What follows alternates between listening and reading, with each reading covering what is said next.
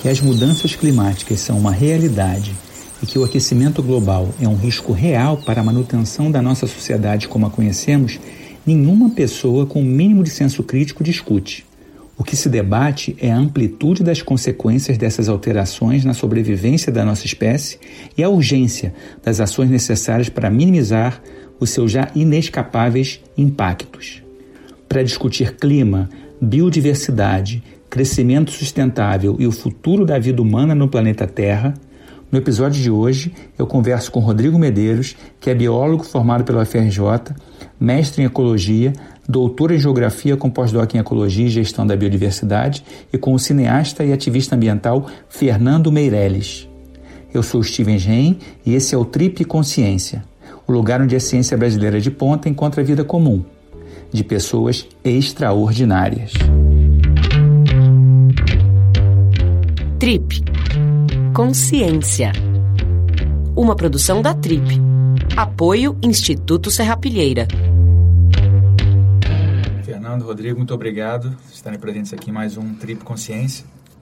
E hoje a gente vai falar sobre biosfera, o tema do programa de hoje. Aí, Fernando, vou começar contigo. Quando você começou a se interessar pela questão do meio ambiente, como é que foi isso na tua vida? É, sou, sou de uma família de, de fazendeiros, assim uma avó que gostava muito de planta, minha mãe gostava muito de planta, de árvore, então tinha isso meio na, no DNA. E em 2004, 2005, eu tinha uma fazenda que eu não ligava muito para ela, que tinha pasto e gado e tal. Eu falei, eu sou vegetariano, por que, que eu crio gado? Eu nem sei por que eu criava. Daí resolvi tirar o gado e refazer as, todas as, as matas ciliares da fazenda. Aí montei um viveirozinho, eu mesmo vou plantar minhas sementes e tal, e montei viveiro, plantava, fazia as mudas e, e, fui reconstituindo com 30 metros de cada lado, é um riozinho pequenininho. E, e aí fui me envolvendo com esse negócio de plantar árvore, de, de colecionar, trocar semente, eu fui entrando com essa coisa de árvore. Quando teve a, a campanha pra, do Código Florestal, de, de tentar lutar contra o Código Florestal, a mudança do código, eu acabei me envolvendo com pessoas ligadas a isso, aí fiquei amigo da, da turma que lidava com isso e, e nunca mais larguei. Legal. Marina Silva, o hum. Beto Ricardo da ISA, essa turma. Legal. Rodrigo, a gente já se conhece há muito tempo, né? Fizemos faculdade junto, mas os ouvintes não te conhecem, ou talvez não saibam tanto da tua história, né? Você fez biologia, depois você fez mestrado em ecologia, doutorado em geografia. Conta pra gente a sua opção por ciências biológicas na UFRJ, por exemplo. É, acho que é, uma opção muito parecida com a do Fernando dessa coisa da, da, conexão, mas, mas um pouco diferente. Eu vim do urbano, não fui criado numa fazenda, mas eu, eu, eu fui criado numa cidade uh, no estado do Rio de Janeiro, que é Petrópolis, que é muito conhecida por ter, por ter muito verde e, e, e desde criança convivi muito com essa coisa de, de, de ter tido uma criação solta é, no mato, né? Quase aquela, aquela visão da, da, última criança na floresta, né, que, que, gostava disso. E depois, mais tarde, eu achava que, que, que por essa conexão eu, eu, eu, poderia, queria fazer alguma coisa que me mantivesse próximo disso. Mas o engraçado é que quando eu entrei para a faculdade, eu, eu, sou daquela geração agente, né, do, do, do, do, projeto Genoma, que era o projeto que ia mudar, decifrar o código genético. Eu entrei para a faculdade depois, uma época, achando que eu ia para essa área, que você até acabou indo, você é o cara hoje que vai revolucionar a, questão da medicina.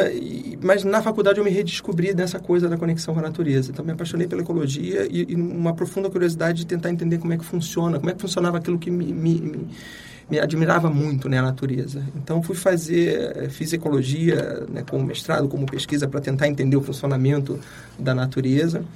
E depois eu tive um choque muito grande no, no, no, meu mestrado, que eu percebi, isso nos anos 90, que só entender o funcionamento da natureza não era suficiente para explicar porque, apesar da gente depender e estar tão próximo da natureza, o homem sempre viveu nessa relação conflituosa com a natureza. Então, na ecologia a gente aprende muito sobre a natureza da perspectiva da própria natureza, mas o homem ainda como uma coisa é, externa ou, ou, ou, como ente destruidor. E aí eu fui eu descobri a geografia, que é a grande ciência humana que realmente tenta entender de que maneira, seja no mundo natural, no mundo construído, o homem é parte desse desse desse processo. E daí para frente, né, me dediquei os últimos 20 anos para a ciência da sustentabilidade, ou seja, que é justamente a ciência que de alguma forma procura integrar as sociedades humanas com, com os ecossistemas naturais para dizer, gente, né, não precisa ser essa confusão toda. Há caminhos em que a gente possa e que a gente deve percorrer junto e que essa trajetória vai permitir que a gente possa ser bem sucedido como espécie nesse planeta triunfando de maneira harmônica com as outras espécies também. Então não é um e, né? nem um ou, é junto mesmo. Então, dentro dessa linha, quer dizer, você é o líder da rede de soluções para o desenvolvimento sustentável para as Nações Unidas, né? Como é que funciona essa, essa rede? É, então, a partir dos anos 70, acho que ficou mais claro para todo mundo a confusão que a gente estava se metendo. Ao mesmo tempo, a gente né, é, celebrou no século XX a capacidade que o homem teve de criar né, com tecnologia, com boa ciência, coisas maravilhosas, também foi o, o, é um momento da história da humanidade em que a gente se vê é, muito desafiado por aquilo que a gente chama das grandes crises ambientais. A poluição, o aquecimento global, a crise do, do, do uso excessivo de pesticidas, e o mundo, de alguma forma, dos anos 70 para cá, tem tentado encontrar caminhos e soluções muito com apoio, com suporte da ciência, que permita que a gente possa fazer uma transição em que a gente possa desfazer parte da confusão que a gente, a gente mesmo se meteu, mas, ao mesmo tempo, construir uma transição para o futuro que vai ser melhor para todo mundo e já não é mais um futuro melhor para gerações futuras, é para a nossa própria geração, né? já não está mais tão distante assim, é distante assim. Então, hoje, basicamente, no mundo, a gente tem é, talvez três grandes acordos globais mediados pela ONU que tratam, ou que estão tentando lidar com, com essa transição para o mundo que a gente acha que tem que ser um mundo melhor para a humanidade e para o resto das espécies nesse planeta. Uma convenção é a Convenção do Clima, né, que a gente está envolvido nessa confusão agora do desafio climático que a gente tem para a próxima década. A segunda convenção é a Convenção da Biodiversidade, né, do, do, da crise de extinção das espécies, que a gente também vem vivendo e que a gente também precisa reverter. E a terceira é uma crise típica da humanidade, que é a crise do desenvolvimento sustentável, né, onde hoje né, os Objetivos do Desenvolvimento Sustentável, os ODS, né, eles, eles também estabeleceram uma trilha para a humanidade em que, naqueles 17 objetivos, se a gente conseguir fazer deveres de casa que são básicos, né, a, a vida poderá triunfar de uma maneira muito melhor e diferente no futuro. Que é um mundo sem pobreza, sem guerra, com mais igualdade, com mais respeito à, à natureza. A rede de soluções para o desenvolvimento sustentável foi criada, então, com essa missão de congregar cientistas e acadêmicos em todo o mundo. Essa rede está presente no Brasil em mais de 40 países. Uh, com uma única com, com, uma missão muito simples, ou seja, de mobilizar toda a força de conhecimento e da boa ciência que a gente tem para encontrar formas para que a gente consiga atingir é, os 17 Objetivos do Desenvolvimento Sustentável dentro desse prazo curtíssimo que a gente tem, numa profunda crença de que o atingimento dessas metas é essencial para aquilo que vai definir a forma como a gente vai viver no nosso planeta nos próximos anos. Legal. Eu vou voltar para o Fernando para uma pensando em, em, em, atuação. Né? O Fernando tem uma atuação pessoal muito marcante, emblemática, que é a ideia de plantar árvores, né? Você planta 10 mil árvores por ano, né? Como começou esse teu processo de plantar árvores? Quantas árvores você já plantou até hoje? Então, na verdade, começou com, com essa história que eu estava contando de refazer mata ciliar, mas depois disso não, não, parei mais. Daí comecei, eu tenho duas fazendas, uma no norte de, do estado de São Paulo e uma no sul de Minas. Uma olha para outra com o Rio Grande no meio ali. Daí eu comecei a plantar mogno, então passei, depois que acabou, não tinha mais espaço de, em beira de rio para plantar árvore, eu comecei a plantar trocar algumas culturas por mogno, então numa escala boa assim. E agora eu estou começando um processo de. Eu tenho cana nas duas fazendas, de, vou tirar a cana e vou fazer as duas fazendas virar uma agrofloresta, uma experiência de agrofloresta. Eu sou sócio de uma empresa chamada Floresta Viva, que eu acho que é a única empresa de, de palmito orgânico que tem no Brasil, que eu saiba. Então, por causa dessa experiência da Floresta Viva, eu resolvi fazer com as minhas duas fazendas, tirar a cana e vou fazer são várias frutas do cerrado, algumas frutas goiaba, abacate, que eu já plantei, e o resto vai ser madeira. Então a fazenda inteira vai virar uma grande. E a minha, minha motivação principal, na verdade, é trazer carbono de volta para a Terra. Assim. Eu sou uma, especialmente esse ano, um grande emissor de carbono, porque eu viajo muito de avião. Então, pelo menos eu me sinto reconfortado que eu, eu trago o meu carbono de volta da família inteira de duas gerações para trás. Neutraliza, então, neutraliza todo mundo. Ah, neutraliza é, minha é consciência, pelo né? menos, fica neutralizada. Essa coisa de emissão de carbono, quando eu estava estudando para esse episódio, eu fiquei é, surpreso e chocado com essa tal da fast fashion. Já vou falar nisso? Moda rápida.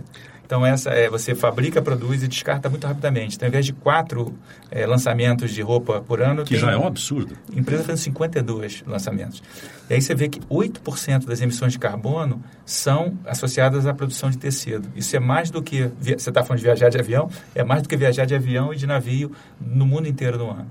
Então, quer dizer, a minha pergunta é, E carne também é outro, né? Não, Consumo, carne... É, cons... é. Mas roupa parte... e carne são os grandes vilões, né? A roupa eu fiquei chocado, porque, é. quer dizer, obviamente imaginava que havia uma emissão de carbono, mas ela é maior do que andar de tem, avião. Tem um documentário sobre isso na Netflix. Você assistiu esse documentário? Do, do indiano? É, não sei se é de indiano, mas é sobre, sobre essa moda. Sobre essa... É, é, é assustador. E a minha pergunta é, quer dizer, a gente te, todo o trabalho que você faz, não só de conscientização, mas prático, né, de você plantar, será que ele é, ele, ele é suficiente para ou a gente tem que trabalhar, obviamente, a questão do consumo, né? É, a gente. Agora, você não consegue desativar o consumo sem desativar todo o sistema econômico. A gente está numa arapuca mesmo. Você estava falando de, de, que você passou assim. Nós temos um prazo curto, você passou rápido. Mas esse é o problema. Eu, eu honestamente, eu sinto que não vai dar tempo. Porque tudo que a ciência está fazendo e onde está chegando o, o, aquecimento do, do, planeta, a crise do clima está andando mais rápido, cara. E eu, sinceramente, acho que nessa, nessa curva aí a gente não vai conseguir alcançar. E por isso que eu acho, eu tenho, eu tenho defendido muito que talvez, ah, talvez não com certeza, ah, talvez o grande desafio que a gente tenha para a próxima década não é desenvolver a próxima tecnologia, não é desenvolver o conhecimento científico que permita a gente fazer a transição. Mas o maior desafio que a gente tem é mobilizar as pessoas para que elas, de fato, embarquem nessa transformação que a gente precisa fazer. Em muitos lugares que eu, que eu falo, as pessoas compartilham um pouco também dessa desesperança, ou desse, mas será que vai dar tempo? Ou será que o que eu faço no meu dia a dia é, vai realmente trazer a contribuição que precisa? Porque isso está tão imbricado com a economia, com o mundo, a gente se sente tão perdido. Eu tenho dado três conselhos. Na verdade, dar um conselho de três passos para qualquer pessoa e que se cada um de nós, ou pelo menos, sei lá, 70% da população seguisse, já seria um avanço importante na direção. Eu acho que a primeira coisa que a gente tem que fazer é falar sobre o problema e falar de uma maneira bastante despudorada. Eu acho que é papel e todo cidadão, toda pessoa de qualquer idade tem o direito de falar sobre meio ambiente, natureza sobre o problema com qualquer com, com a autoridade de qualquer cientista. Então a gente precisa desmistificar de que esse assunto do aquecimento global, que o assunto da crise biodiversa é um assunto meramente de ciência. Não, a ciência tem um papel que é trazer para a gente é, o melhor do conhecimento, o melhor da solução para a gente decidir e aí o, o, mundo político, o mundo das pessoas comuns decidirem como é que a gente vai trilhar aquele caminho. Então, o primeiro conselho, fale.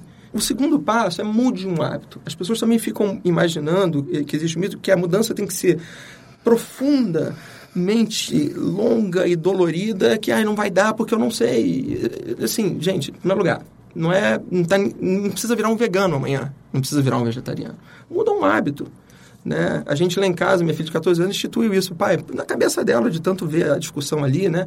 É, segunda-feira sem carne porque ela leu em algum lugar que um dia sem carne, se todo mundo fizesse isso, a redução da, da, necessidade de carne, do pasto, do desmatamento, reduziria, que isso já seria uma contribuição. Então, muda um hábito. O hábito é um hábito alimentar, aquilo que a gente come afeta o meio ambiente, é o jeito que a gente se veste, quantas vezes a gente vai trocar de roupa, quantas vezes a gente vai comprar coisas que a gente não precisa.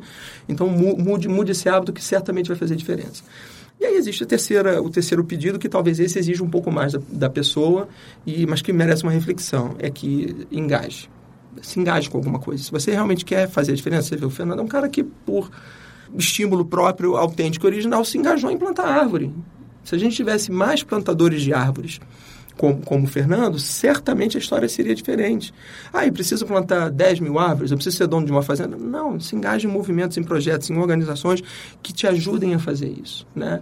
Então, falar, mudar, e se engajar são três passos que estão é de graça e estão disponíveis para qualquer pessoa. E posso colocar um quarto passo então, na vamos... sua lista e você passa a usar o quarto que eu acho que é, na verdade talvez seja o mais importante, porque as decisões relativas a clima, eu, leio muito sobre clima, sou secado por isso, são todas decisões de Estado, quer dizer, mudança de matriz energética, financiar, subsidiar petróleo, ou, tudo isso é decisão do Financiamento Estado. da agricultura. É, então, acho que assim, na, na, sua lista, tudo isso é super importante, eu tento fazer.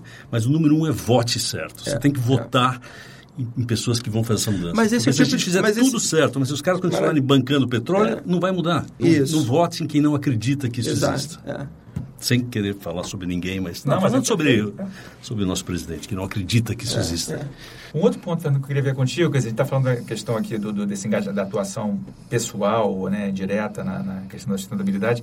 Eu fiquei curioso em relação à alimentação. Como você é com, com, com alimentação? Você busca produtos mais orgânicos? Você tem algum tipo de preocupação nesse sentido? Eu tenho, eu sou, eu sou vegetariano, tenho horta em casa e, e uso bastante minha horta, porque a mortinha é grande. Eu moro, de novo, também numa casa que tem espaço para uma horta boa, assim. Então, eu dou alfaces, dou verdura para a família inteira. E sempre que posso, tento comer orgânico, assim. Comida industrializada, muito raramente. Rodrigo, você já, deu, já disse um pouquinho que você evita carne um, um dia por semana.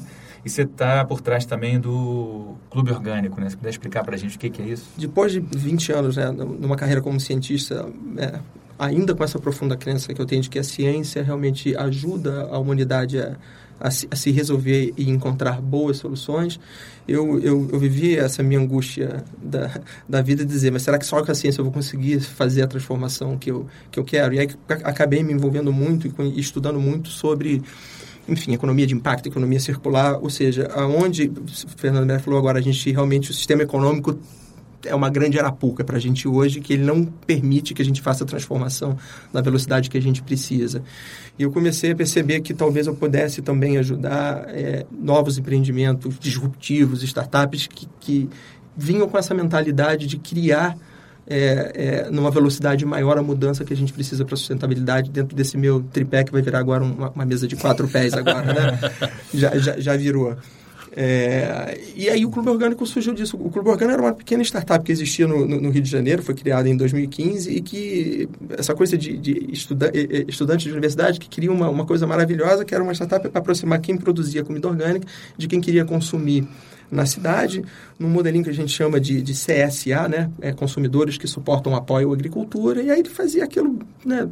Como hoje existem vários, foi o primeiro do Rio de Janeiro, um dos primeiros do Brasil, né? E entregava de um número pequeno de cestas, né? Eu me juntei com outros amigos e falei assim, cara, a gente precisa, essa solução não pode ser uma solução para poucos, ela tem que ser uma solução para muitos, porque senão, de novo, a gente está per, tá perdido. E eu fiquei um pouco cansado. A gente, na ciência, a gente parte muito do princípio de, de, de fazer a, a, ciência, o protótipo, o teste, tem que entregar isso para alguém escalar depois. Eu falei assim, não, cara, agora eu quero viver essa jornada de escalar. Então, a gente juntou um time grande de, de, de investidores, de pessoas que acreditam nisso. Marquinhos Palmeira, que você sabe a história dele, claro. um querido amigo também, é parte desse, desse clube, para dizer o seguinte, vamos, vamos ver qual é a grande dor, então, da agricultura orgânica. Por que, que a agricultura orgânica padece tanto dessa dificuldade de ser uma agricultura próspera no Brasil, ao passo que em outros países ela já começa a prosperar como uma grande agricultura? E por que, que o Brasil não é o grande celeiro da agricultura orgânica? Basicamente, você tem dois problemas para resolver. Você tem um problema de produção no campo, que quem produz agricultura orgânica está numa situação muito precária e muito difícil em todos os aspectos, desde o financiamento daquela agricultura até a assistência técnica adequada para ele tornar aquela agricultura produtiva. E, por outro lado, você tem uma, uma logística muito ineficiente que permita que esse produto chegue, por exemplo, não só na casa das pessoas, como uma cesta, mas que chegue na gôndola do supermercado a um preço acessível. Você está falando, no supermercado eu estou por dentro porque eu vendo meu palmito lá. Tem uma coisa que é perversa, o supermercado coloca o markup de orgânico, porque tem o selinho, 300, um, um? A gente tem um pouquinho de palmito tradicional que a gente compra dos, dos vizinhos lá, em, como a gente tem a fábrica em Vaza e manda. E tem o nosso orgânico que é, na produção, ele é, sei lá, 5, 6% mais caro que o outro. Só que no supermercado ele é 40%. Um, um é vendido a 9 e o outro é vendido a 16. Porque um, um, o supermercado fala orgânico eu consigo vender por 19. Aí fica caro. Mas é a teoria do. Então, é, é, essa é a grande disrupção que o Clube Orgânico está começando a fazer no Rio. A gente entra em São Paulo no ano que vem. Além de consertar, depois eu posso falar mais um pouco, essa coisa que precisa consertar do financiamento da agricultura no Brasil, que ela é perversa e ela é mal feita. Né? A gente tem esse problema de como é que você chega. Hoje o cara do supermercado. Eu, eu, eu, durante um tempo, achava que o supermercado era vilão também. Porque Mas o cara... eles põem um markup maior, não põe? Mas por que, que ele, ele bota? Põe uma bem o, maior. Hoje, hoje o orgânico, é, é, na média, ele custa, ele pode custar de, de 6 a 10 vezes mais caro do que o convencional, apesar do custo produtivo dele hoje ser compatível com o convencional. É. Você tá. Não, assim, e, mas por que, que ele bota? Aí eu chego lá no cara do supermercado e ele diz o seguinte, pô, cara, assim, a tua escala de entrega é pequena. Você certamente não tem uma quantidade de palmito para alimentar todas as pessoas que gostam de palmito. Né? Então ele vai dizer o seguinte: se eu pegar todo aquele meu palmito, ou toda a alface orgânica que a gente vende, colocar o mesmo preço do convencional, apesar do custo dele ser o mesmo, vai acontecer o seguinte: Stevens vai no supermercado de manhã, vai chegar na gôndola do supermercado, tem lá alface orgânica a R$ reais, alface convencional a R$ reais. Stevens vai comprar qual? por via das dúvidas, eu vou comprar orgânico, é o mesmo preço. Só que a escala de produção do orgânico, como ela está achada no Brasil hoje, ele entrega uma quantidade muito pequena. Em cinco minutos, aquela quantidade acaba. No dia seguinte, Stevens volta ao supermercado, mas foi um pouquinho mais tarde. Chegou meia hora depois, o alface orgânico acabou, porque estava no mesmo preço. Só sobrou o convencional com veneno. Aí o Steve vai olhar assim, não. Aí, pô, vai ficar com raiva do supermercado porque não tinha. O problema do orgânico hoje é um problema de mercado. É a gente conseguir é, destravar o processo produtivo e a gente conseguir entregar orgânicos no mercado que cumpra, que cumpra três condições, que são as condições de qualquer commodity, de qualquer produto que você venha. Esse produto tem que chegar com regularidade. Stevens quer comer alface todo dia. Esse produto tem que chegar com qualidade. É um mito acreditar que o produto orgânico ele é feio, ele é qualidade pior, a batata é menor, de estragar. de estragar, tudo isso é mito. Hoje você produz qualquer variedade orgânica de qualquer de alface, de qualquer produto, qualquer legume, de qualquer vegetal, com a mesma qualidade que você produz o produto convencional, né? Cenouras lindas, então não tem esse problema e com uma durabilidade maior. Tem testes, né, que você coloca um produto orgânico e um produto convencional. É, teste de perecibilidade. Bota, fa, façam isso em casa, convida todos a ver. Compre um produto orgânico e um produto convencional e deixe perecendo na sua pia de cozinha. Um produto convencional muito possivelmente vai estragar uma face em dois, três dias, fora da geladeira, e aquela alface orgânica vai durar ali pelo menos três vezes mais o tempo, pela rusticidade da, daquela variedade. Mas é isso, você tem que, tem que manter é, regularidade, você tem que manter qualidade, e a terceira é o preço. Porque se você mantém a, a, a regularidade e a qualidade entregando o produto na quantidade que abasteça todo mundo, o convencional sai de... Claro. Agora, como é que você faz isso num, num sistema no Brasil em que você não tem assistência técnica adequada para quem quer fazer agricultura orgânica? Você fala assistência adequada? É o agrônomo que vai lá, que vai passar o pacote técnico, como plantar, o cuidado com a terra e como fazer. Então, hoje não existe essa assistência técnica oficial. Inclusive, a assistência técnica hoje para a agricultura no Brasil, ela é feita no mesmo modelo de representante de laboratório farmacêutico que vai para os médicos dizer, prescreva o meu remédio. A grande assistência técnica hoje no Brasil é dada pelas grandes empresas que vendem veneno e que vendem insumos agrícolas, né? substitui o Estado nesse papel. Mas o fato é que esse cara não tem, e além disso, existe uma coisa chamada que é o custo de transição da gente fazer uma agricultura orgânica no Brasil, que hoje o Estado deveria pagar e ninguém discute isso, não quer. Vou dar um, um dado simples de todo mundo entender.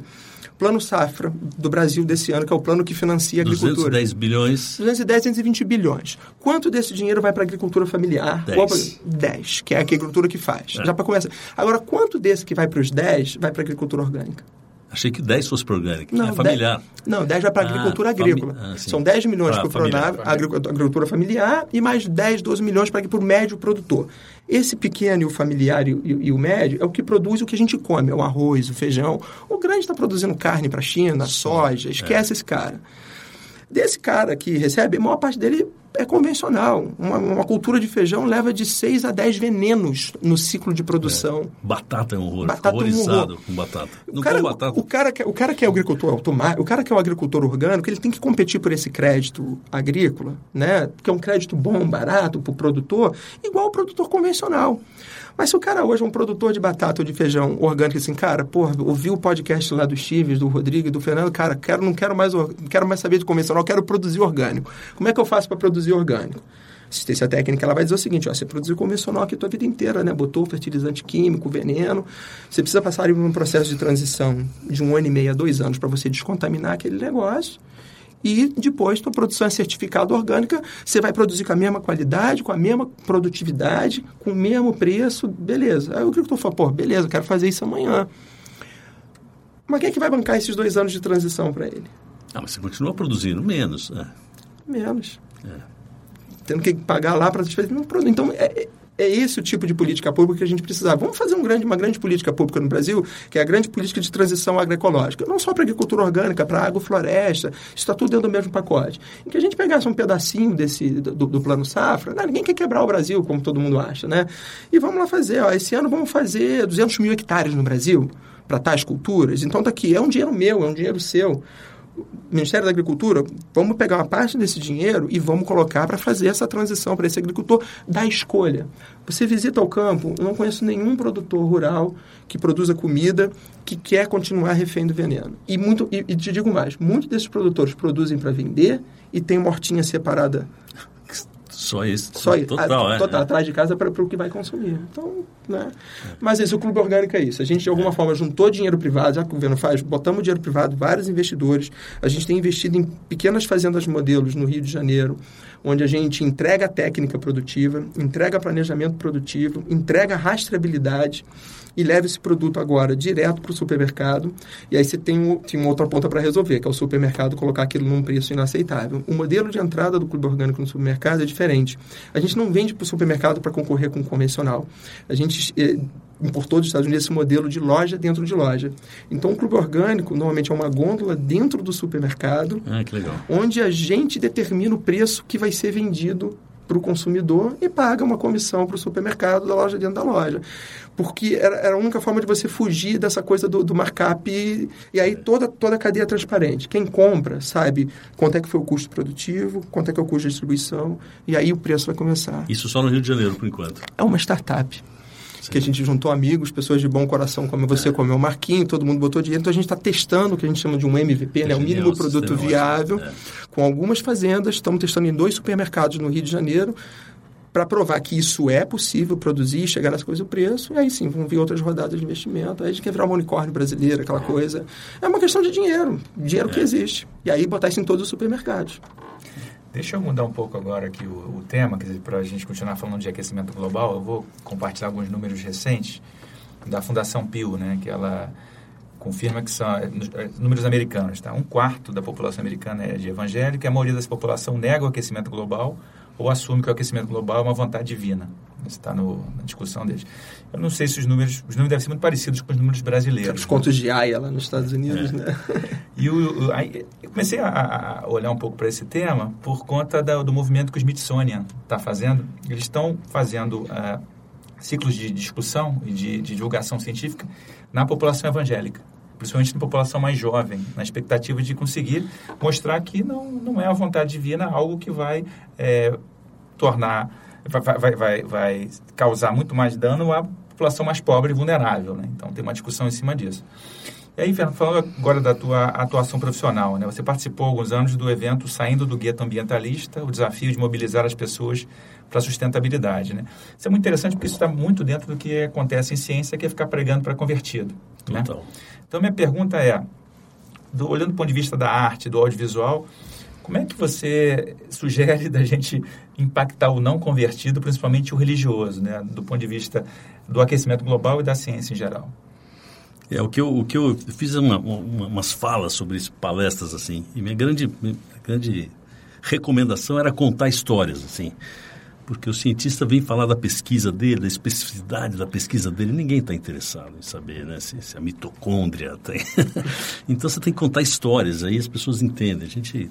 A, gente, a nossa cabeça é formada para ouvir histórias, né? A nossa moral, religião, é tudo através de histórias, né? Então, para a ciência chegar lá, eu sinto que é, esse, esse é o canal. Eu estou num momento, está acabando um filme, estou lançando um filme chamado Dois Papas e já estou começando um outro que eu quero rodar a partir de setembro, se der certo, que é justamente sobre a crise do clima e o grande desafio desse filme, já está escrevendo o roteiro com o Braulio Mantovani ainda, é, o filme vai ser da Netflix também, já está tudo, já estamos tocando. Mas o grande desafio é, é, isso que você falou, é como, como fazer esse assunto, que é muito desagradável, porque é basicamente más notícias, ser digerível. As pessoas assistirem até o fim, interessadas e se mobilizarem. Esse é o meu... Então, estou tentando fazer um filme, estamos criando um filme que é para adolescentes, que se passa ao redor do mundo. Então, tem história em Bangladesh, no Chad, na, na, nas Ilhas Marshall. Tem histórias sempre com, com molecada muito jovem, 14, 15 anos, os protagonistas. E, mas é esse o desafio, inventar histórias que as pessoas, de repente, elas vão entender o que, que é a crise do clima sem ter que tomar uma aula científica sobre a, na, nada contra a ciência, sobre a crise do clima. Isso você fez muito bem na Olimpíada também, né? na abertura da Olimpíada, na maneira como você contou.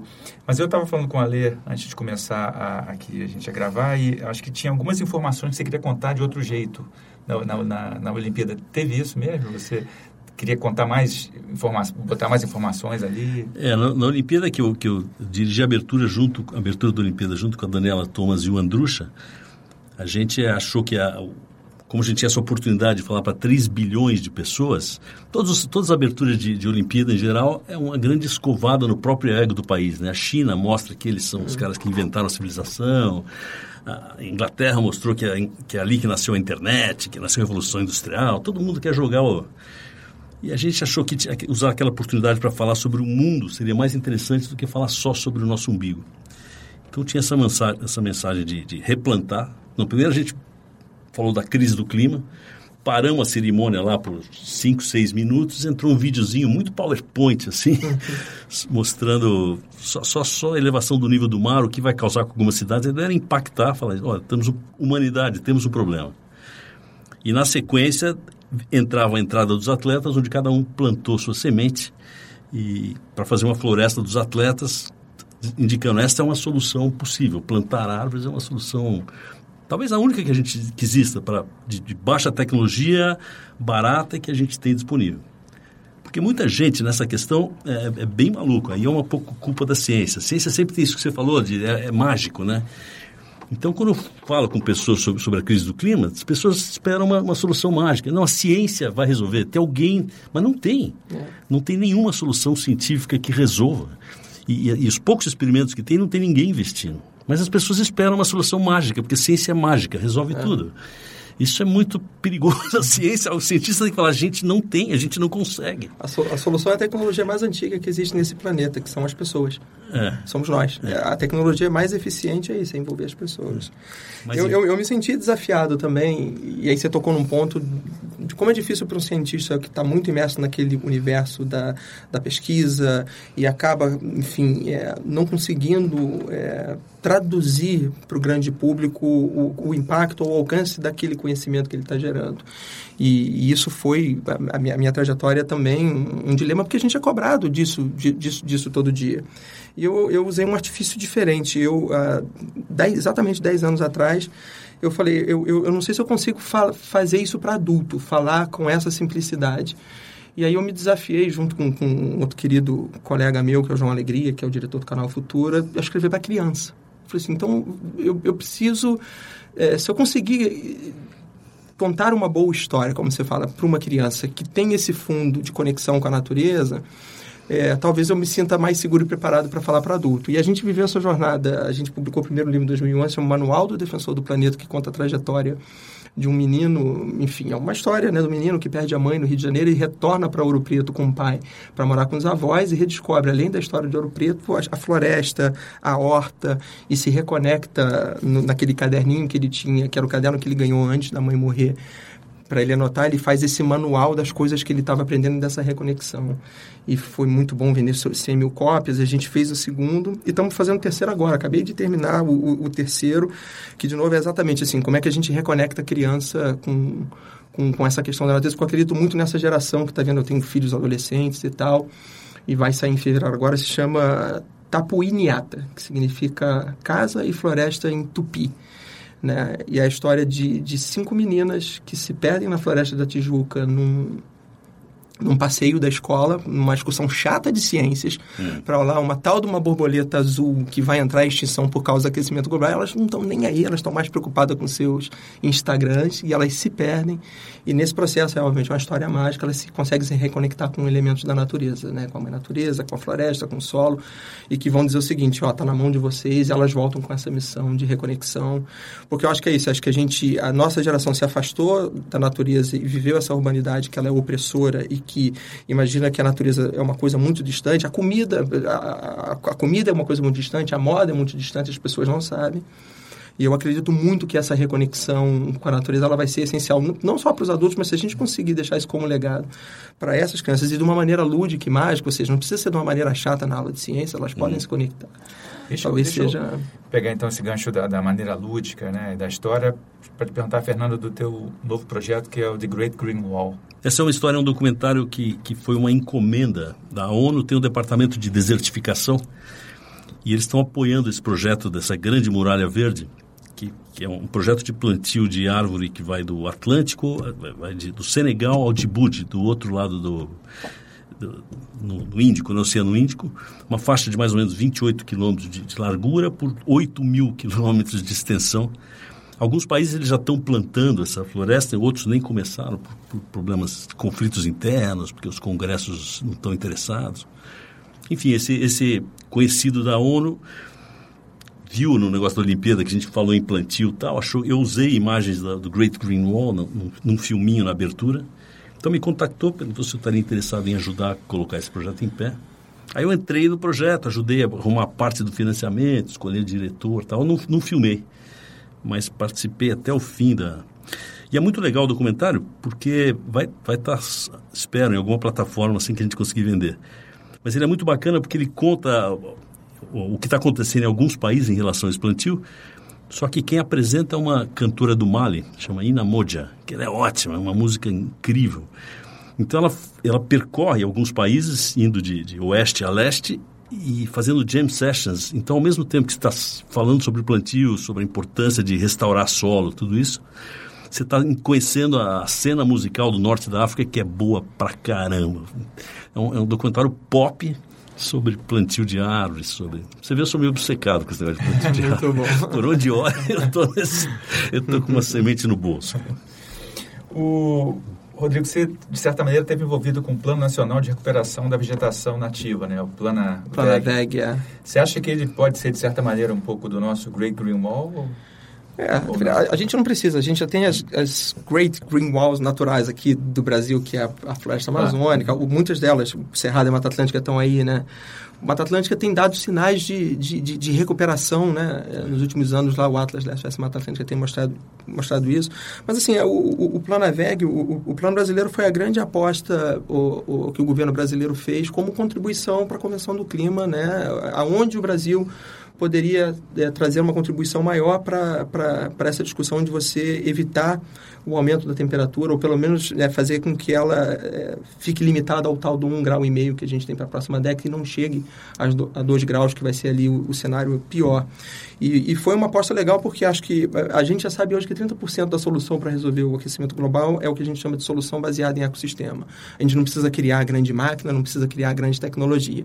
Basta a gente conservar os ecossistemas, né? Floresta, as florestas tropicais, manter os oceanos estáveis e, e, e, plantar mais, que isso por si só já vai trazer um, um, terço da solução que a gente precisa. Então não precisa de uma grande invenção. E essa, obviamente, por vocação, é a maior contribuição que o Brasil podia dar. Então o plano era um plano muito bonito. A gente tinha um plano de, de, de nessa década, fazer uma, uma massiva restauração de ecossistemas no Brasil, da Amazônia, Mata Atlântica, passando pelo Pampa, pela Platina pelo Cerrado, é, como contribuição, mas, infelizmente, o processo todo, né, depois de ter sido construído, né, uma, uma, trajetória muito bonita de participação social da ciência, do terceiro setor, está, infelizmente, parado e todo mundo sabe que esse governo não tem o menor interesse. Um governo que não acredita no aquecimento global não vai colocar agora um, nenhum tostão, pelo contrário. A gente acabou de ver os números é, recentes agora do INPE, né, que a gente teve essa escalada é, absurda e criminosa do, do, desmatamento no Brasil, né? É, e que foi um desmatamento, obviamente, alimentado por uma retórica política de, de descrença e de incentivar, de achar que é, esse é o caminho. Então, o cenário, o cenário é muito ruim, apesar de ser um cenário de muita resistência. Né? Acho que a gente precisa acreditar e, e, e que vamos fazer a diferença, que as pessoas vão perceber porque no fim do dia, ainda por mais, essa, o Fernando tocou no, no, no ponto importante, né? quando, quando você pergunta a várias pessoas aonde o aquecimento global é, vai doer em você ou vai prejudicar, muitas pessoas não conseguem ter essa, essa, essa visão e tem uma visão às vezes muito distorcida do que é aquecimento global. E eu não estou dizendo nem de uma pessoa, não estou falando de grau de instrução de uma pessoa. É, pode ser um deputado federal ou um senador. Muitos, a maioria. Da, da família presidencial para achar que aquecimento global tem a ver com a temperatura do clima em São Paulo num dia de inverno. Ou seja, é uma, é uma discussão rasa. Mas, é, um exemplo, basta pegar o, o, relatório do IPCC que saiu agora há poucas semanas, né, para subsidiar as discussões agora da reunião do clima em, Madrid, e, e, que ele começou a apontar de maneira muito concreta a ciência o que, que significa na prática perder é, a guerra do clima e se a gente não chegar a 1,5 e ir para 2. Se a gente hoje, no cenário atual, que precisa chegar a 1,5, se daqui a 10 anos a temperatura média do planeta aumentar em 1,5 grau, e meio, isso já significa que a gente vai perder 2% dos polinizadores disponíveis para a agricultura no Brasil. E quando a gente vai perder 2% dos polinizadores, significa que a gente vai produzir menos comida. Se a gente vai produzir menos comida, a comida vai ficar mais cara e escassa. Então isso afeta você, a mim, isso as pessoas entendem. Comprar comida vai ficar mais difícil. Isso para ficar num grau e meio que já é quase uma luta ali, né? Aí se chegar a 2, aí vem a pior notícia. Né? O relatório diz que se chegar a 2, a gente vai perder 20% dos polinizadores. Um, quarto, um quinto dos polinizadores. Aí um, um quinto dos polinizadores é você comprometer o sistema de produção de alimento em larga escala. Aí sim, aquela coisa da comida ficar mais cara, pode ser aquela comida, a guerra da comida. Isso também as pessoas entendem. Então, gente, isso para dar um exemplo. Agora, para terminar essa, essa coisa, o que diz é que se a gente, todos os países cumprirem o Acordo de Paris, a gente chega a 3 graus não vai parar em dois, vai chegar em três do jeito que está. Porque foi feito o acordo e o combinado é, então daqui cinco anos vamos rever e todo mundo cria metas, porque essas metas não são suficientes. Só que ninguém cumpriu nem o acordo de Paris de 2015. Então nós estamos indo em direção a três é. ou mais que três. A, e aí já a vida, a aí a tal é, da sexta extinção em é, massa já está é, a caminho. A, a beleza do acordo de Paris é também a sua desgraça. Porque a gente veio de um sistema anterior, é, anterior ao Acordo de Paris, que era o Protocolo de Kyoto, que se imaginou a diplomacia internacional que a gente podia construir um acordo mandatório, em que a gente sabia qual era o nosso limite, então a gente tinha que impor aos países que aquele limite fosse atingido. E esse foi um insucesso do Protocolo de Kyoto, porque muitos países não concordaram, os americanos e tal, quem vai atingir, demorou muito não. tempo, é, e não quer. E aí se partiu para um momento, e era um momento bonito, anterior a este momento que a gente vive hoje, de que de, de boa diplomacia, não, vamos fazer, então, já que aquele não funcionou mandatório, vamos fazer um, um programa, uma nova meta em que ela é voluntária. Os países vão, entendendo o tamanho do problema, dizer como é que eles vão fazer. E é o acordo todo de Paris ele tá, de Paris ele está baseado em que você saiba o tamanho do problema, quanto de carbono você precisa evitar que chegue e retirar da atmosfera para um grau e dois e aí começou aquela discussão que foi cinco anos para dizer o que, que ela, o Brasil fez o Planaveg e tal. Acontece que você depositou, e no momento que você depositou no Acordo de Paris aquelas metas, elas já eram, você está certo, elas já eram insuficientes para um grau e meio. E todo mundo sabia. E todo mundo vamos, sabia. Mas vamos lá, vamos continuar. Isso aqui, vamos dar esse passinho, Vamos conquistar na diplomacia. Mas o mundo mudou tão né, não vou dizer para melhor ou para pior, ele mudou tão de eixo nos últimos anos com a, com a, guinada que a gente teve na política global, né, aqui nos Estados Unidos, China, que aquilo que ainda que você tinha uma esperança que pudesse ser melhor, não, foi regredindo. O Brasil não vai mais cumprir, certamente, a se manter, pelo menos nos próximos anos, né, desse mandato o que está colocado, ele não vai cumprir o que cumpriu. Os americanos, idem, não vão cumprir também. As grandes economias. E aí o chinês já fala, se o americano não cumprir, por que, que eu vou cumprir? Por que, que eu vou né, subsidiar o americano? Aí vira uma guerra. Então a gente está numa sinuca. E, Fernando, você acha que isso tem a ver quer dizer, com aquela coisa de a gente não está contando a história direito e as pessoas com isso não estão se sensibilizando? É, não, eu, eu acho que a gente também não está ouvindo a história direito porque a história está sendo muito pouco contada. Não sei se é porque é uma coisa muito a longo prazo, o jornal, o jornal capta a coisa do dia, né? Então não entra no radar do jornal. Uma crise para daqui 2030 é muito longe. O, o, cidadão comum consegue entender quando ele lê no jornal que a inflação subiu, o alimento vai aumentar amanhã e você vai, vai perder o emprego semana que vem. É, mas 2030... Quando você falar 2030, ele já fica, bom, alguém vai dar um jeito para mim ah. nesse negócio não, lá frente, ele fala, não, né? em 2100 o mar pode subir até 70 centímetros, um metro. Ah, Quer dizer, inviabiliza muito a cidade. Fala, ah, só 2100. Não, 2100 meu neto vai ser mais novo que minha mãe hoje. Minha mãe está ótima, ela guia, ela está totalmente zero bala. Meu neto vai estar tá lá. Ou seja, não é no futuro, é, é, é, é a gente. E talvez o que a gente pudesse contar melhor para as pessoas também é essa coisa do, do custo. Eu ouço muitas pessoas dizerem, ah, mas cara, vai, vai se dar-se um jeito, a vida é assim, a evolução daí para mostrar. Vai se dar-se um jeito. É, é, é, é o pensamento mágico. É o pensamento, mágico. E aí esse cara, eu, eu, eu tenho desafiado, gente, vamos imaginar então, já que dói no bolso na vida, né? Eu ou até admitiria uma, uma conversa, assim, até como você disse, assim, gente, olha, a gente sabe o tamanho do problema, a gente sabe que o negócio vai ficar feio lá, mas se a gente tá, tá todo mundo junto nessa, porque a gente quer manter o sistema como está, porque ele vai trazer algum nível de prosperidade para todas as pessoas, cara, talvez fosse uma aposta até razoável. Não, vamos manter, não dá para acabar com a indústria disso, daquilo, mas está todo mundo ganhando, né? A gente vamos junto que a gente vai achar a solução. Seria até aceitável esse tipo de pensamento. Mas quando você vê que o que está em jogo é que manter do jeito que está é ainda para favorecer 1%, a, a, a, a, manutenção do modo de produção da indústria como está, ela não traz, no, no curto prazo, benefício para ninguém. Só é. quem vai continuar ganhando é aquele 1% já ganhou e os outros 99% vão estar tá Literalmente. E o cara não enxerga isso. Falar agora em essa coisa de, de, de, prejuízo, né? Porque muitas vezes a gente assume que a roda gira a si mesmo. Você tem que, que desmatar, tem que queimar para poder lucrar. Mas tem, obviamente, uma outra ponto de vista que é conservar também. Você pode lucrar conservando, né? Se vocês pudessem comentar um pouquinho sobre essa. É, no, no, caso da Amazônia, eu não tenho dúvida que a floresta em pé vale, um, vale muito mais do que um hectare de soja, um hectare com um, um boi. Se você usar todos os produtos né, medicinais da floresta, de, de, de, que você pode coletar e o que você pode plantar de, de madeira, de, é muito mais rentável. É, o Carlos Nobre fez essa conta agora recente no Amazônia 4.0, é Exatamente. isso. Por, por, a, a floresta é, em pé, economicamente, é muito melhor. É. No mínimo 30 é. vezes mais em termos de, de geração é. de riqueza do que um hectare de soja. Só que quem usa a riqueza da floresta são ribeirinhos, uh, quilombolas, uh, indígenas. E eu, não tem dinheiro, não tem apoio para essa turma. O dinheiro vai para os fazendeiros e tal. Então, quem poderia preservar não está mas é, não é muito fácil, é só, é só financiar e dar assistência técnica e sistema de escoamento para essa população que já está lá. Melhora a vida desses caras que a gente preserva a floresta e ganha mais dinheiro. Essa é a minha tese. Que é, não é minha, na verdade, é, que o, o Carlos Nobre, leio essa tese. É, não, e a tese válida mesmo. Agora, a gente, de novo, precisa votar melhor, precisa escolher melhor, e é, e é, e é histórico. A gente precisa, é um ciclo vicioso, a gente precisa, de alguma forma, romper. Eu acho que a roda está girando, mas para toda roda existe um freio, um buraco, um quebra-mola e de alguma forma a gente, de novo, né, é, tem muitos projetos sendo financiados no Brasil em caráter demonstrativo que já mostram, demonstram isso que a gente precisa alavancar. Eu acho que o Brasil agora está começando a despertar para uma cultura de inovação, né? Que existe a inovação na academia, que a gente vive muito isso, mas acho que existe agora essa coisa da, ino, da, da inovação uh, nas startups, na, na, na, na, dessa nova juventude que quer fazer diferente, que quer fazer moda diferente, que quer produzir alimento do jeito diferente, que quer entregar mais propostas de valor para as pessoas.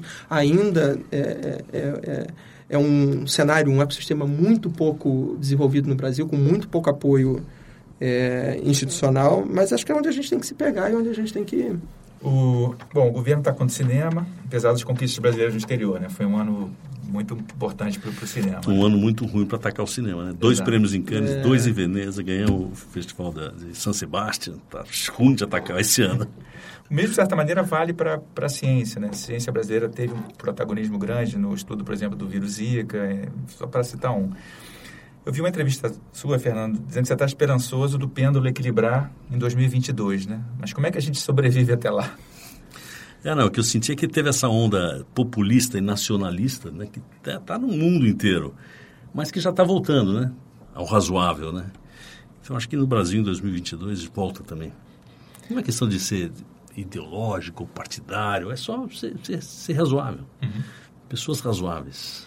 É, acho, acho isso, acho que é, pen, é, pen, é pendular. Não, não sei se o, o, nosso movimento já está dura, voltando. É, já está voltando, ou talvez a gente tenha que ainda um pouquinho mais distante para voltar.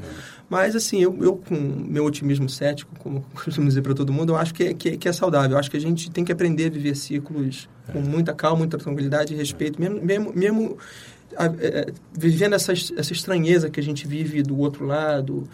É, bom, as instituições estão aí para isso. Acho que a gente também ficar nesse modo shift toda hora, querendo trocar, uma busca constante, como se fosse um controle remoto, é, não permite que a gente de verdade vi, viva as, todas as experiências que a gente tem que viver para escolher melhor depois. Então, é, não tem nenhum lado masoquista nisso, né? mas eu acho que o que a gente está vivendo agora é, mantém a gente alerta. Eu acho que é, talvez seja importante para a formação até cultural, política da, da, do Brasil como, como nação, viver, passar por esse, por esse extremismo, para assim depois, acho que com muita tranquilidade, a gente conseguir o, o, o, o mais importante para mim é como passar por isso. Obviamente, a gente não quer que... Como sobreviver Sobreviver a isso. a isso. É que a gente não quer é. os, os extremos. Quando a gente começa a falar de sistemas que querem se perpetuar e, e a volta de AI-5, essas coisas, então isso já começa a alterar muito a regra do jogo. Se a regra do jogo é clara, vamos lá, tem ciclos de quatro anos em que a gente pode escolher em que lado do pêndulo a gente quer estar e a gente consegue respeitar isso. Mal ou bem os americanos conseguem sobreviver dentro desse, desse, desse processo, eu topo esse jogo. Agora, querer essa, fazer essa mudança de regra e é, é, difícil. Eu acho que a gente vai sair melhor, eu tenho certeza disso. Acho que a gente vai sair melhor desse processo. Mas a perda, no, nessa área que a gente está falando aqui, sustentabilidade e clima, é. essa, essa é uma perda total, né? É. Eu acho que até, é. enfim, não, não, sou radical, não sou um eleitor do, do PT, e não, não, mas e acho que tem as ideias do Guedes, tem algumas ideias nesse pacote dele que são boas, de, de é. equilibrar funcionários público com, com, qualquer outro trabalhador brasileiro. Tem ideias boas, não sou um radical. Mais para o meio ambiente, para o clima, que é minha, minha, minha obsessão, como já mostrei aqui, é, é, é uma você perder quatro anos não, é não, muito, tá, cara, tá é muito. É, tá absolutamente, assim, tudo no ciclo da... O problema é que economista se acha sempre muito mais inteligente do que a média do resto. Isso é um Apesar problema. de errar muito, né? É, errar muito, mas se acha... O cara, como ele é muito inteligente em número e matemática, ele acha que ele é inteligente em todas as outras coisas. Mas o fato é isso. A economia, é assim, o, o PIB você conserta em quatro anos, o desemprego, né, você conserta em quatro anos, várias dessas coisas você conserta no curto prazo. O prejuízo ambiental, não.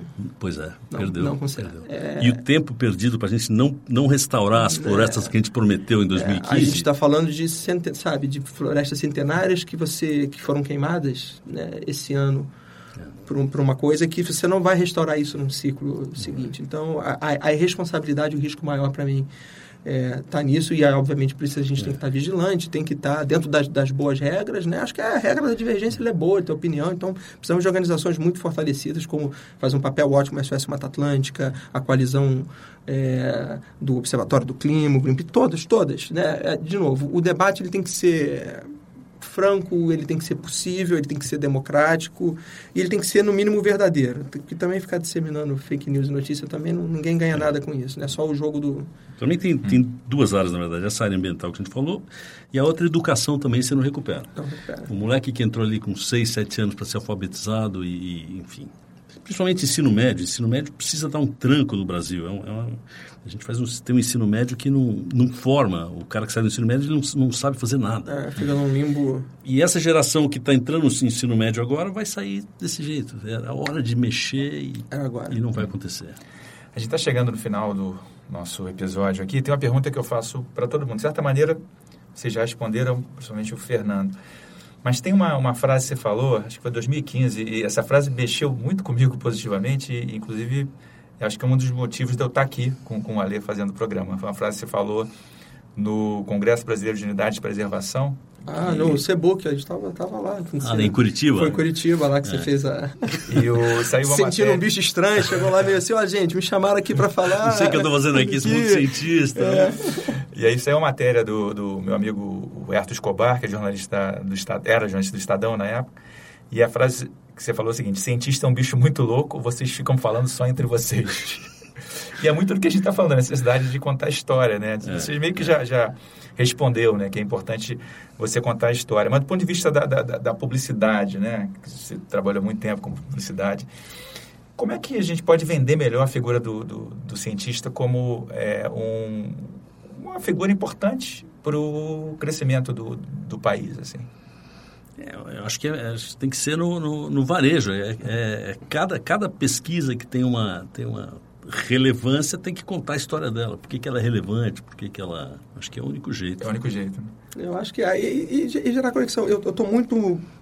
A gente estava conversando antes de começar o programa, né, Steve? Eu estou muito é, obcecado, para além das minhas obsessões naturais com a natureza, com o clima, com sustentabilidade, dessa coisa de como é que a gente tira a pessoa do seu lugar de conforto e leva ele para aquele lugar da experienciação, seja na conexão com a natureza ou a conexão com qualquer outra coisa que demonstre que ele tem capacidade de fazer a transformação e que a gente, o ser humano, é a tecnologia que precisa para fazer isso. Tem um outro dado que também, enfim, me assustou muito quando eu tomei contato com ele, por isso eu passei a investir e dedicar nisso também, é que a gente acha que o brasileiro é um povo empático, né? Um povo que está pronto para ajudar todo mundo, se envolver com qualquer causa e fazer qualquer coisa. Mas na verdade não é.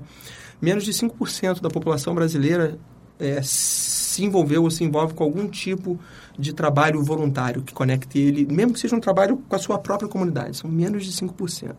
Isso coloca o Brasil na vergonhosa posição número 122 no ranking mundial da solidariedade. Nossa. 122, 198 países né, que existem ali oficialmente. Nós somos 122. E a gente se define como povo mais. É. Então a gente criou, eu investi junto com a minha esposa numa, numa, numa plataforma para tentar tentar entender por que, que as pessoas não se conectam com as causas, né? Quais são as principais barreiras, né? Porque acha difícil, porque não encontra a causa e porque sempre tem alguma coisa mais importante para fazer, apesar de todas reconhecerem que não, trabalho da organização tal. A gente criou uma plataforma que se chama Causei. E aí é uma plataforma que, que a gente... Bom, se a causa por si só não é o suficiente para te tirar de casa, para você se conectar, né? Se a gente te entregar uma plataforma, uma experiência muito bem curada, te apresenta qual é a causa, e você encontra aquela causa que se conecta com você, seja educação, seja saúde, seja meio ambiente, seja cidadania e direitos humanos, é, e te desse uma recompensa para você fazer isso, vocês iriam? As pesquisas mostraram que sim, é, talvez aí eu iria. E aí, qual, qual é a coisa que o brasileiro mais gosta de fazer? Divertir. O brasileiro adora. Isso é, o brasileiro adora cinema, arte, diversão, esporte. Então a gente mobilizou uma plataforma para dizer o seguinte: mobilizar a comunidade de entretenimento no Brasil, onde um outro dado assustador também, a maior parte dos ingressos de, de entretenimento no Brasil, principalmente teatro, cinema, muitos shows, ela não vende. É um estoque que perece muito rápido porque cinema, 90% dos ingressos de cinema no Brasil não vendem. É um, um ativo que se perde. E ainda assim, muitas empresas, inclusive, também pegam parte desse ingresso para fazer marketing. Você bota isso na plataforma e a, plataforma vai dizer, cada pessoa que encontra na plataforma um, um trabalho social que ela queira se engajar e ela vai lá faz duas horas de trabalho voluntário, ela ganha um ingresso para o cinema, para o teatro, para o show, para o futebol. E a, aquilo era um mote para a gente tirar essa pessoa daquele lugar, um caçador de ganhou ingresso e fazer. E aí os dados que a gente tem três meses de operação são incríveis. Que a ciência já tinha mostrado, tem trabalho científico sobre isso, que diz uma pessoa que encontra uma boa experiência num trabalho voluntário, pela primeira vez, aquilo, 90% das pessoas, o estudo mostrou, mexe com a cabeça, com a química dela, que ela sente uma onda de, de, de bem-estar e que ela se conecta, e ela pela primeira vez vê propósito de que ela realmente é capaz de mudar uma coisa, faz um atendimento de uma, de uma, uma pessoa em situação de rua, e mais, 80% das pessoas que passam por essa experiência a primeira vez, volta, sem precisar de estímulo nenhum. Então a gente fez que meio que uma, meio que uma armadilha, né? Tipo assim, vamos pegar uma coisa que já é perecível, as pessoas vão, por aquele ingresso, mas tem que passar pela jornada do voluntário e depois disso a taxa de retorno que a gente tem é, é, é fantástica. Assim, é, é 90% das pessoas que fizeram o trabalho voluntário pela primeira vez voltaram e já não precisam mais de ingresso. Eu acho que se a gente sair desses 5% para 30, nos próximos três anos, 30% da população brasileira se conectar com uma causa de verdade, como o Fernando se conectou de uma maneira original e por amor resolveu plantar árvore, mas ele teve alguma coisa ali que propiciou essa experiência para ele, se a gente conseguir nessa plataforma, na Causei, fazer isso para 30%, aí sim acho que as coisas vão começar a mudar. Porque quem muda são as pessoas.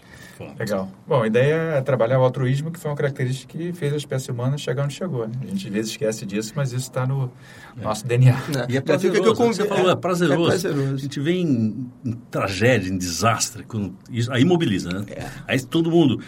Eu já, já tive perto dessa coisa. As pessoas, no fim do dia, estão tristes, mas tão, você vê que está energizado. Estou vivo é, aqui, eu ajudei, é. eu tirei, eu estava lá e peguei aquele cachorro. Eu, você vê que o cara está. É. é. a gente doido, quer fazer isso. O cara está é, feliz. É mobilizar a pessoa antes da tragédia, né? Se dá para você fazer a diferença antes. É. Já fica o convite, Fernando, no próximo lançamento do seu filme, vamos fazer uma pré-estreia, mobilizar, você dá dois Bora. ingressos para a plataforma, Bora. uma pré-estreia, você vai ver o que vai ter de gente se mobilizando para ser voluntário. Ter... A gente fez isso com o Rock in Rio, né? Rock in Rio disponibilizou os ingressos para a gente, que tinha gente se matando para aquele ingresso do Rock. As pessoas queriam ingresso, mas no final todo mundo pagar aquele ingresso teve que fazer, fazer. um trabalho. E aí. Alguns voltam. 90% volta. Legal. Fernando, Rodrigo, muito obrigado. Esse obrigado. programa foi bem legal, né, Obrigado, gente. Valeu. Obrigado, valeu. Trip. Consciência. Uma produção da Trip. Apoio Instituto Serrapilheira.